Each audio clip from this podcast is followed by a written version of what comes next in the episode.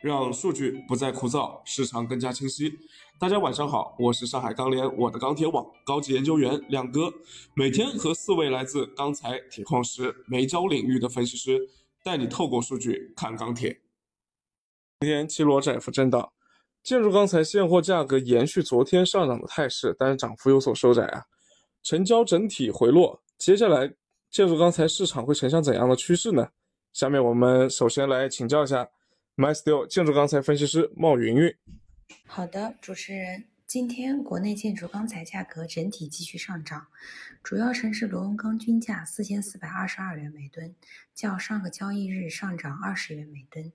具体来看，早盘国内多数地区现货价格延续昨日涨势，涨幅较上一交易日比有所收窄。成交方面，七罗窄幅震荡，现货价格上涨后，下游采购观望增加。多数地区商家反馈，今日成交情况整体一般。午后，杭州、上海等地实际成交价格可议空间加大。目前来看，供应方面，短期螺纹钢供应增量有限，临近春节，各地区设备零检比例略有上升。但因当前华东和南方尚有可观的利润，因此短检后复产现象也较为频繁。预计螺纹钢周度供应窄幅波动为主。需求方面来看，考虑到资金回笼压力，终端采购基本以按需为主，投机需求较少，短期需求端承压比较明显。心态方面，当前价格价格仍明显高于市场预期，商家心态仍然偏谨慎，目前操作以主动降库规避风险为主。综合来看，预计短期建筑钢材的价格将继续呈现高位震荡的运行态势。谢谢云云。我们再来听听 MySteel 热轧分析师张永明的看法。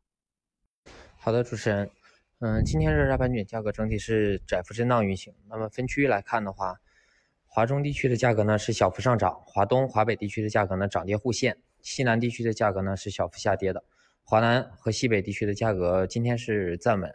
那么今天黑色商品期货市场整体是震荡运行的状态，零五合约呢收涨百分之零点二。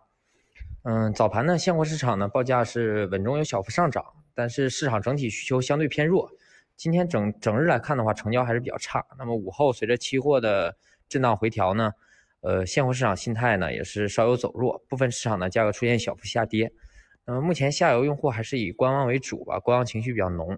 那么基本还是按需采购，市场的成交呢基本还是很难有一个明显的释放。那么商家操作上还是以出货为主。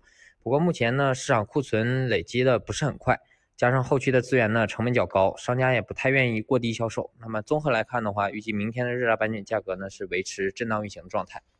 谢谢一鸣，我们再来看看原料市场的情况。节后港口铁矿石现货成交量价齐升，对此有什么看法呢？我们有请铁矿石分析师于晨来分析一下具体的情况。由于元旦节前铁矿石经历了一轮下跌调整。因此，不少钢厂选择观望，成交量也有明显下降。而经过了元旦三天的小长假后，钢厂铁矿石库存正处于低位状态，刚需补库带动了铁矿量价齐升。今天，山东港口 PB 粉主流成交价在一千一百二十五元左右，相较于昨天上涨了二十元。当前钢厂依然维持高生产节奏，整体需求较为强劲，同时贸易商开始陆续瞄准春节前钢厂补库的时机。因而看涨情绪较强，低价出货意愿不大。好，谢谢于晨。那最近最猛的品种焦炭啊，到底还能涨多少呢？我们有请煤焦分析师熊超来分析一下。嗯，好的，主持人。那么今天的话，我们看到市场这边的话，现货依然还是偏强运行的。焦炭的话，第十二轮的话，今天已经有部分钢厂开始接受了啊。那么这一轮的一个上涨之后呢，我们看到累计十二轮应该是涨幅在七百块钱每吨。啊。那么目前从基本面情况去看啊，焦炭其实还是处在一个降库的一个情况。我们其实一之前一直都都在说焦炭有缺口，焦炭可能比较紧张，对吧？而且短时间内看的话，高炉这块的话没有明显的减产之前呢，大家的库存可能还会继续往下降啊。所以在这种情况下的话，那可能焦炭还会继续上涨。那么可能很多朋友会问，后面焦炭还能涨多少？嗯，什么时候到头，对吧？但是从目前的一个情况来看，我们只能说，其实上涨的一个空间还有啊，因为至少你需求还在嘛。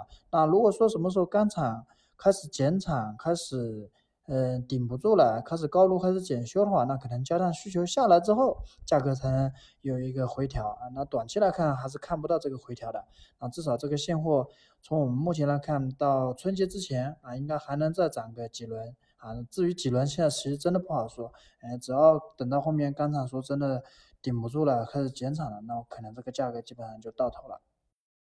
好，谢谢各位分享。螺纹钢和热轧的表现，用一个成语形容就是不上不下。库存已经开始回升了，也就是说利空开始兑现，但是呢，库存的绝对量还是不高的。元旦后两天的建筑钢材成交量又回到了二十万吨的上下，说明啊，市场交易的活跃度还是在的。只是呢，这个量要驱动价格继续上行。光靠螺纹钢和热轧基本面已经不够了，那目前还有个推涨的因素没有消除掉，就是成本端。正如同熊超分析师所说，只要钢厂采购依然积极，生产依然正常，对原料端的支撑就不会断。这也是为什么昨天亮哥说短期还看不到明显回调信号的原因啊。另外呢，唐山解除重污染预。预警也会对原料端产生支撑，因此近期呢，钢材这块的可以短期的试多，呃，但是长线风险还是比较大。钢材总体上已经过了此前的情绪释放阶段，所以近期不论是钢材还是原料，我们都需要重点关注需求的变化。好了，这就是今天的内容，感谢大家收听，也希望大家继续收听我们下一期节目。明天再见。